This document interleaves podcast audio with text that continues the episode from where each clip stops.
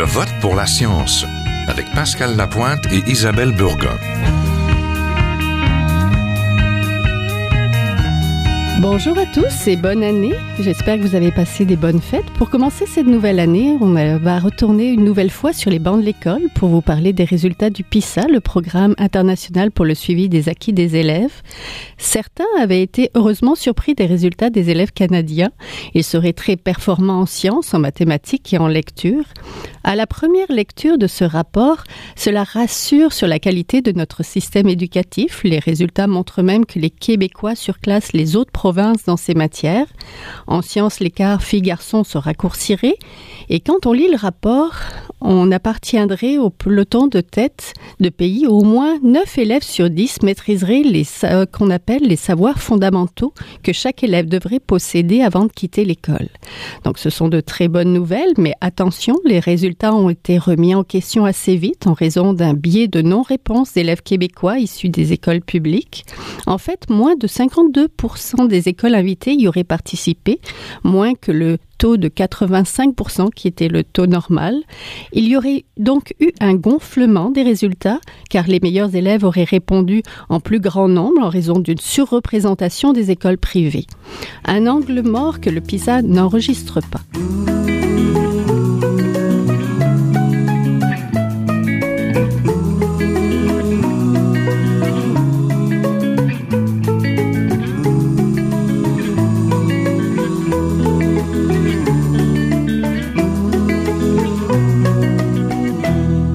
Nous allons en parler avec Égide Royer, professeur titulaire associé à la Faculté des sciences de l'éducation de l'Université Laval. Le professeur Royer est psychologue et expert reconnu en éducation, particulièrement à ce qui a trait à la prévention de l'échec scolaire, des difficultés d'apprentissage et de comportement. Il a d'ailleurs été directeur du Centre de recherche et d'intervention sur la réussite scolaire et fondé le Comité québécois pour les jeunes en difficulté de comportement.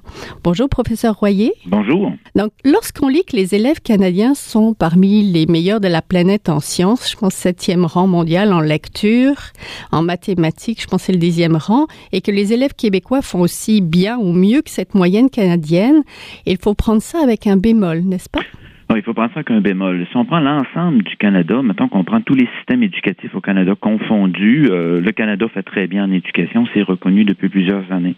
Néanmoins, au Québec, on a des indications qu'on en avait déjà en 2012 d'ailleurs, qu'on ne peut se fier aux résultats. Euh, il y a un biais comme tel dans les données qui ont été recueillies. En 2012, le biais avait été documenté parce que c'était des jeunes qui euh, avaient moins de garçons que de filles qui avaient participé à l'étude.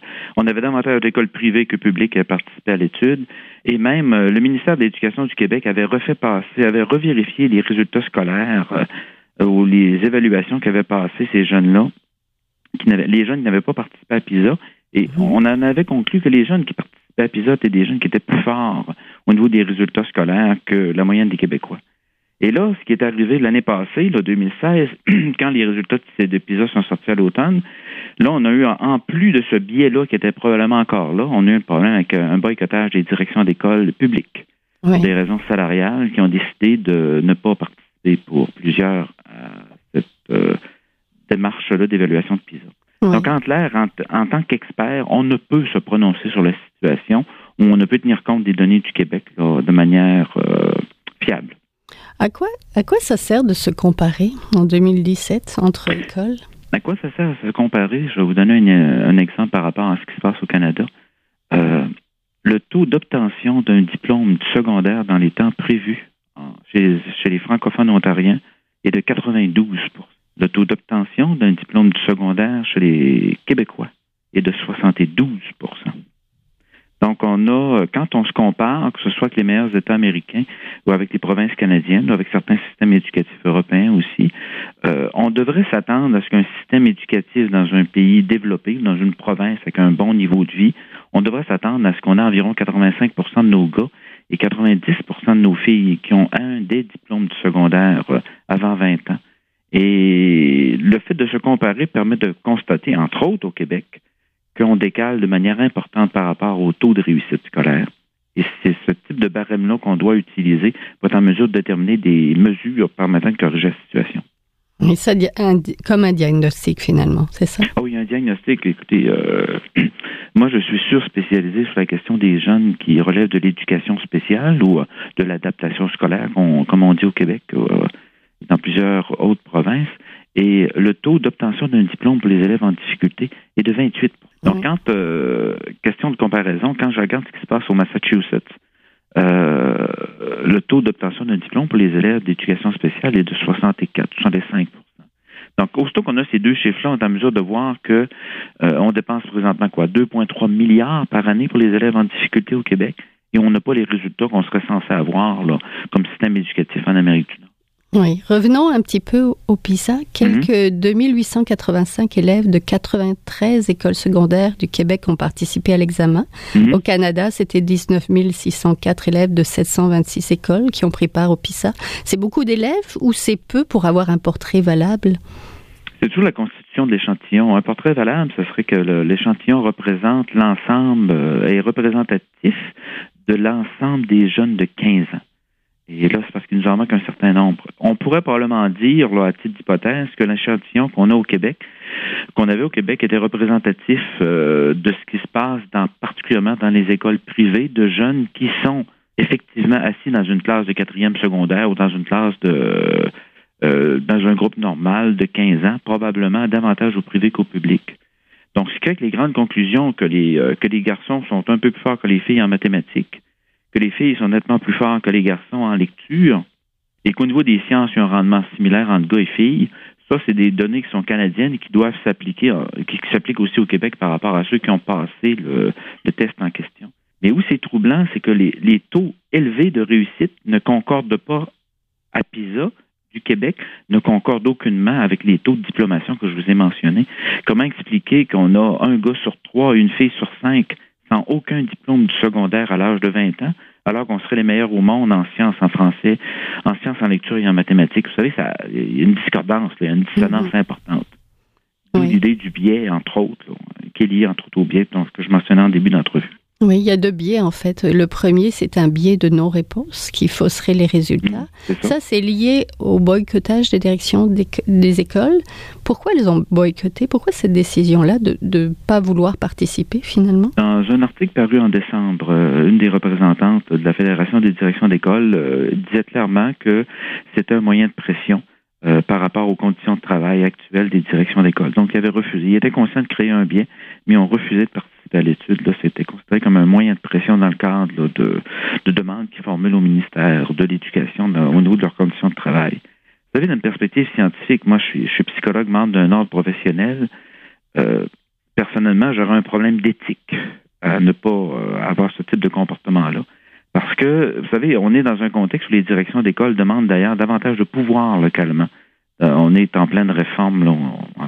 on, a des changements qui sont susceptibles d'arriver euh, en cette nouvelle année 2017 dans notre système éducatif au Québec. Mm-hmm. Mais là, demander beaucoup plus de pouvoir comme direction d'école, mais d'un autre côté, utiliser ou euh, éviter de participer à certaines évaluations qui ont une portée nationale pour avoir une idée d'efficacité de notre système éducatif, c'est encore là, c'est dissonant. Oui, c'était pas une remise en question du PISA. Non, c'est pas une remise en question du PISA. Euh, le PISA lui-même, si je me base entre autres sur le, PISA de 2012, ce qu'il faut surveiller, c'est d'être capable d'avoir un échantillon représentatif, véritablement représentatif de toutes les écoles. Goffé, milieu défavorisé, non, milieu défavorisé ou non, goffé, anglophone, francophone et privé public, mais avec des proportions qui correspondent à un échantillonnage normal, comme on voit en sciences ou dans toute étude. Et c'est ça sur lequel cette question-là, il faut apporter une attention pour le prochain PISA.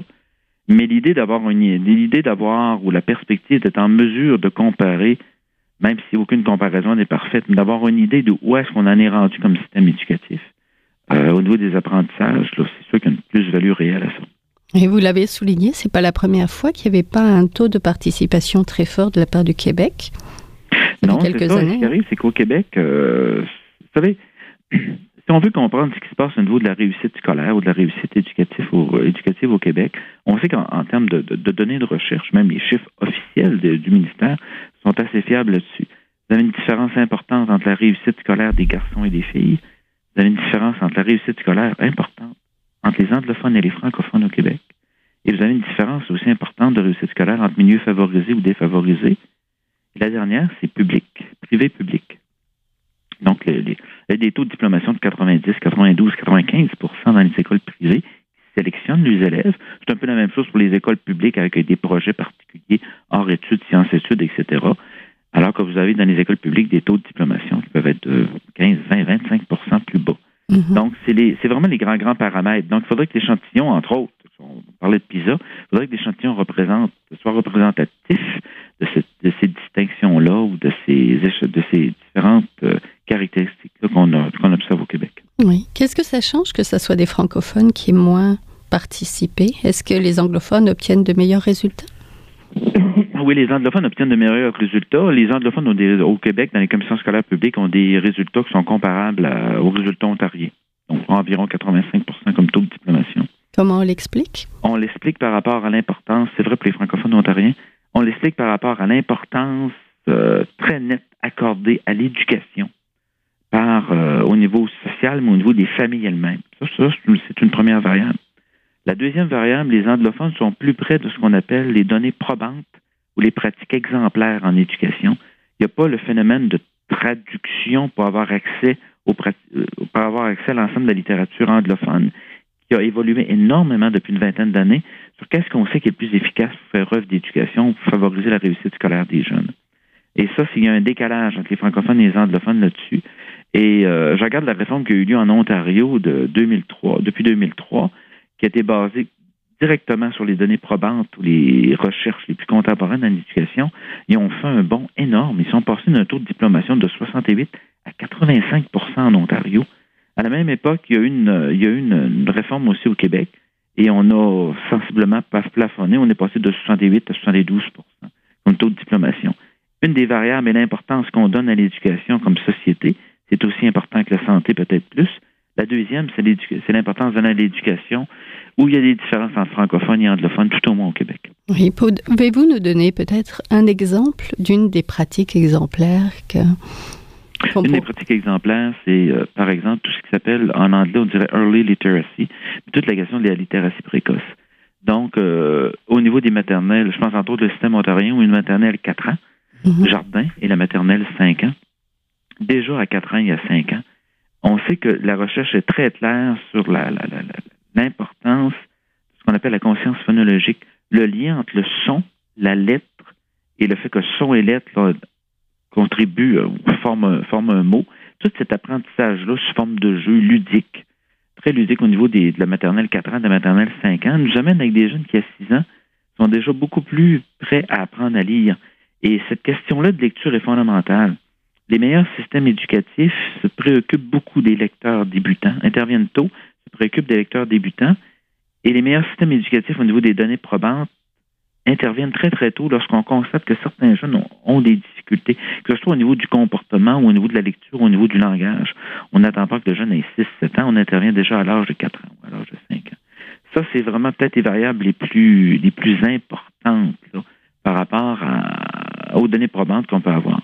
L'autre élément étant que si on fait abstraction de tout, et on essaie d'identifier la variable la plus importante au niveau de la réussite éducative, la qualité de l'enseignement et la qualité de ce qui se fait en classe demeure. Les interventions de l'enseignant ou de l'enseignante demeurent la variable la plus importante. De multiples méta-analyses ont confirmé ça. Le PISA ne tient pas compte des écarts non plus selon le statut socio-économique ou les écarts de rendement entre les répondants et les non-répondants. On soupçonne, ça pourrait peut-être aussi changer un peu les résultats les résultats. Et même au Québec, on se demande si, en termes de représentativité, les milieux scolaires au Québec sont divisés en, termes de niveau de défavorisation. Certaines écoles bénéficient davantage de services compte tenu du euh, niveau socio-économique.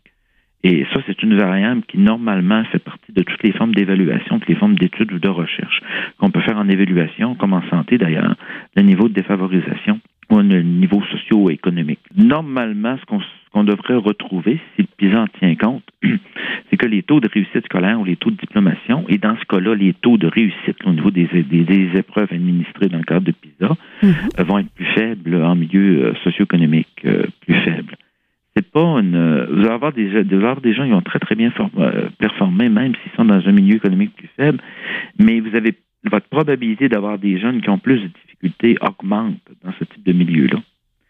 Néanmoins, euh, ce qu'on observe, une énorme étude canadienne réalisée au début des années 2000 là-dessus, malgré tout, c'est une variable au niveau socio-économique, mais malgré tout, la majorité des jeunes qui ont de la difficulté à l'école, si on les compte en chiffre absolu, ne viennent pas pour la majorité de milieux socio-économiques.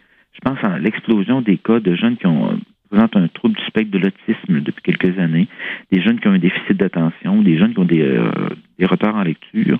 C'est pas nécessairement la variable socio-économique qui joue dans ces cas-là. Mais pour répondre à votre question directement, c'est sûr qu'il faudra en tenir compte que lorsqu'on essaie de comprendre ou d'évaluer la portée des résultats de PISA. Oui, intéressons-nous justement un peu à ces non-répondants. Il s'agit donc plus souvent d'élèves des écoles publiques, plus souvent des garçons et des élèves aux résultats plus modestes aux tests mhm. provinciaux en français. Il y a donc ce biais marqué entre ceux qui y répondent et les autres. Mhm. c'est vraiment euh, c'est noir sur blanc. J'allais devant moi de toute manière par rapport au rapport de 2012 et dès que l'automne dernier, en, début décembre, lorsqu'ils sont sortis les résultats de PISA, plusieurs journalistes ont communiqué avec moi et je leur ai tout de suite fait parvenir les, mises en garde que les deux rapports avaient, celui de 2015 et celui de 2012. Euh, ce qui fait que c'est difficile de... J'ai même refusé de commenter directement les comparaisons entre le Québec et les autres provinces là, euh, de manière formelle ou précise parce que c'est comme si on avait un échantillon qui est vraiment pas représentatif de ce qui se passe au Québec. Il est probablement représentatif des meilleures écoles, mais encore là, on ne peut pas être certain de rien par rapport et au boycott et par rapport à la nature de ceux qui n'ont pas répondu. Euh, je donnais une analogie qui est un peu l'élection américaine de 2016. Euh, la majorité des sondeurs se sont trompés parce qu'ils n'ont pas tenu compte, n'ont pas essayé de comprendre quel était le motif des non-répondants. Un peu par analogie, on se retrouve un peu dans la même situation. On n'a pas beaucoup de connaissances d'informations sur ceux qui n'ont pas répondu à PISA. Oui, et là, on ne parle pas des élèves décrocheurs, de ceux qui ont des troubles d'apprentissage. Comment réussir à composer un échantillon représentatif, en fait, de la province? Un échantillon représentatif de la province, euh, normalement, devrait tenir compte de ce qu'on appelle un peu les prévalences naturelles. Présentement, au Québec, euh, bon an, mal an, si on regarde les dernières statistiques, on a environ un 20 à 22% des jeunes pour lesquels l'enseignement euh, ordinaire ne suffit pas. Il faut faire des ajustements ou des adaptations. Donc, l'échantillon devrait tenir compte de ça. L'autre élément, au niveau des élèves en difficulté, j'ai deux fois plus de garçons que de filles au niveau des élèves en difficulté. Donc, il faudrait encore là dans mon échantillon que mes jeunes en difficulté soient représentés où j'ai davantage de garçons que de filles. Il y aurait également toute la question de la proportion des décrocheurs ou des jeunes qui sont en grosse difficulté scolaire, qui ne sont pas assis comme tels dans une classe ordinaire regroupant des jeunes de 15 ans, mais qui sont dans d'autres types de services ou de cheminement euh, particuliers ou adaptés. Mais ça, on a les, on a les prévalences naturelles de ça. Donc, normalement, dans un échantillon, on serait capable de le déterminer ou on serait capable de le structurer. Mais ça implique que les écoles acceptent de participer. Et euh, dans ce cadre-là, c'est un peu le, problème qu'on a eu l'automne dernier par rapport à la participation des directions d'école. Euh, j'ai dit ouvertement, entre autres, dans les fils, parce que je maintiens des fils sur les médias sociaux, entre autres avec Twitter et Facebook, qui sont des fils d'information en éducation. Et j'ai dit, j'ai dit ouvertement que je trouvais la situation très malheureuse ou très décevante que cette décision-là ait été prise par euh, la prise de cette décision-là par les directions d'école, parce que ça laisse une trace qui est indélébile. On ne saura jamais exactement c'est quoi la fiabilité de nos données de 2015 par rapport à PISA. Est-ce que dans les provinces et les autres pays, il y a ce même souci de représentativité que vous avez? Ou est-ce qu'ils vont pousser les meilleurs élèves à répondre pour justement avoir une image peut-être euh, meilleur face aux autres à la compétition? Oh, oui, la question est bonne. Je ne peux pas parler par rapport aux autres pays. Je lisais encore récemment ce, euh, matin euh, des textes qui, sortaient, qui relativement à la, Finlande. Euh, si je regarde ce qui s'est passé au Canada, dans le rapport de 2015, quand on le lit, on dit exactement, par exemple, je pense que c'était l'Ontario et par rapport à l'Alberta aussi, c'était spécifiquement indiqué qu'il n'y avait pas de biais de réponse ou de biais de non-répondant. Quand on arrivait au Québec, il spécifiait que probablement, ou il faut faire attention, il y a probablement un biais de non-répondant au niveau du Québec. Donc, quand les auteurs eux-mêmes de l'étude précisent qu'au meilleur de leur connaissance, il n'y a pas de biais de non-répondant, on doit conclure que l'échantillon est représentatif.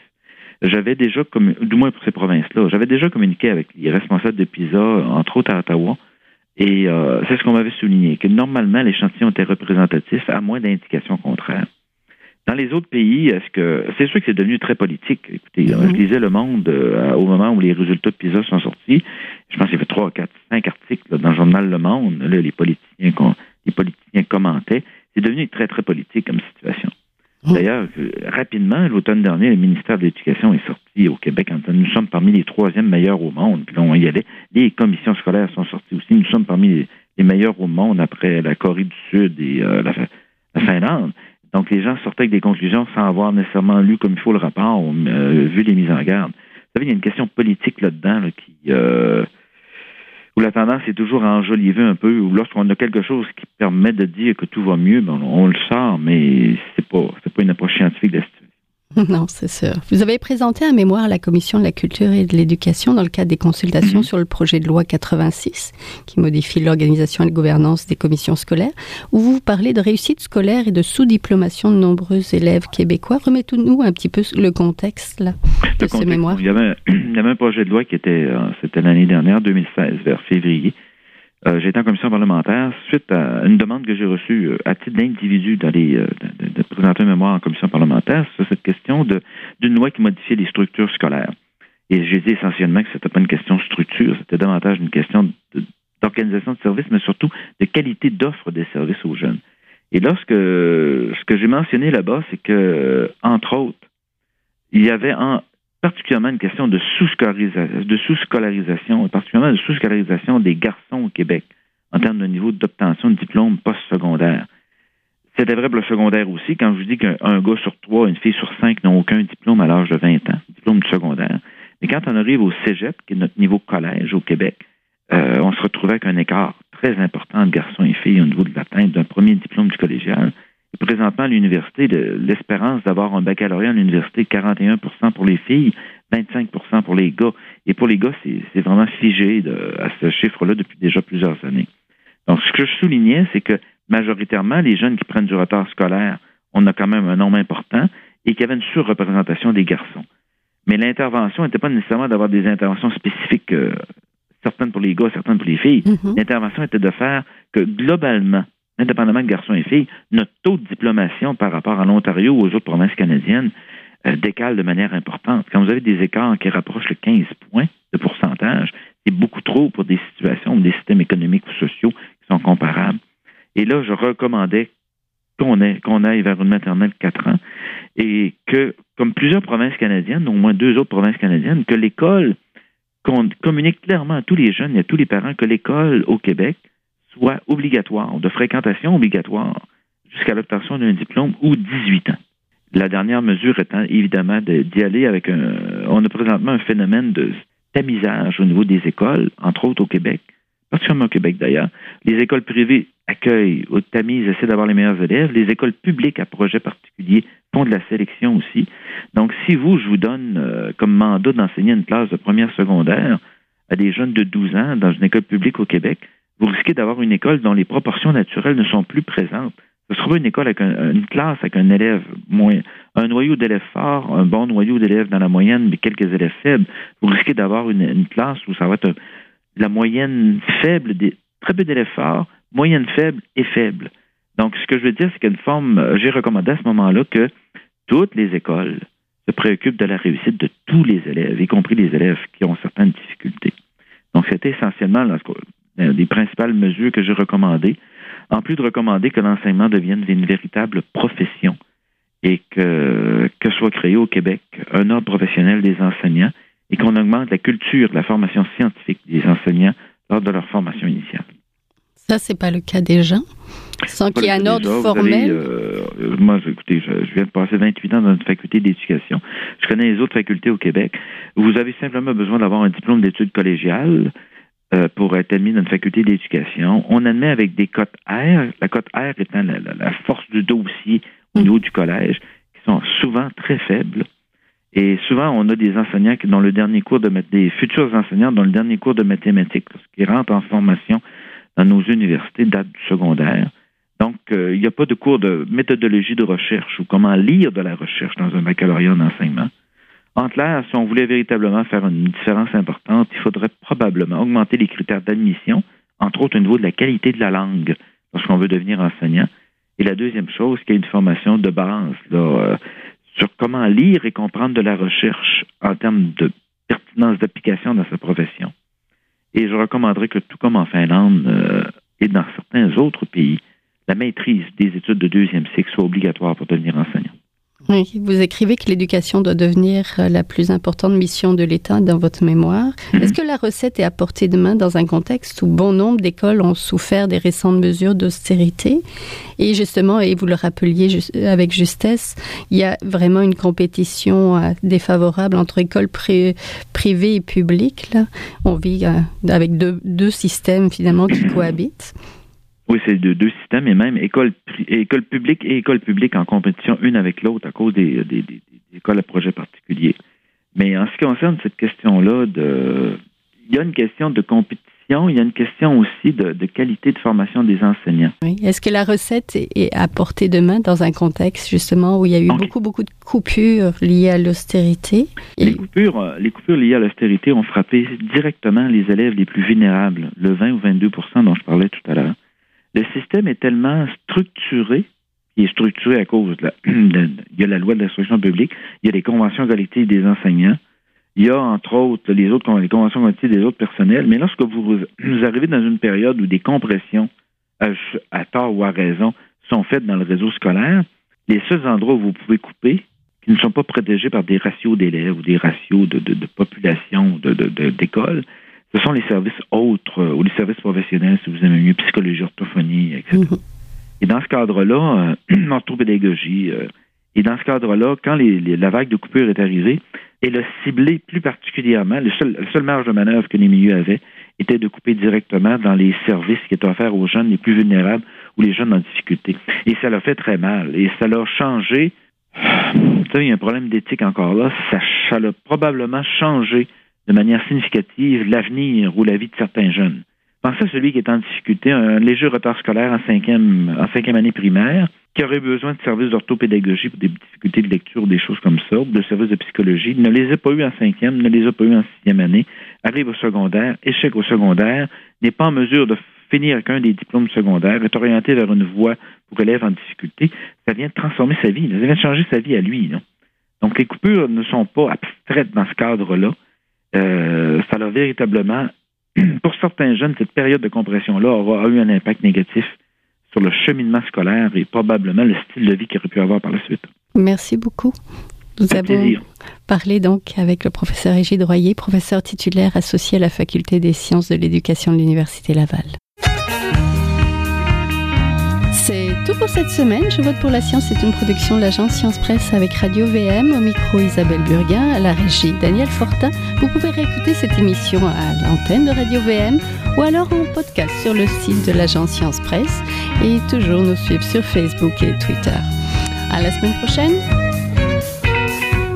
Jin Jiahua est un chercheur typique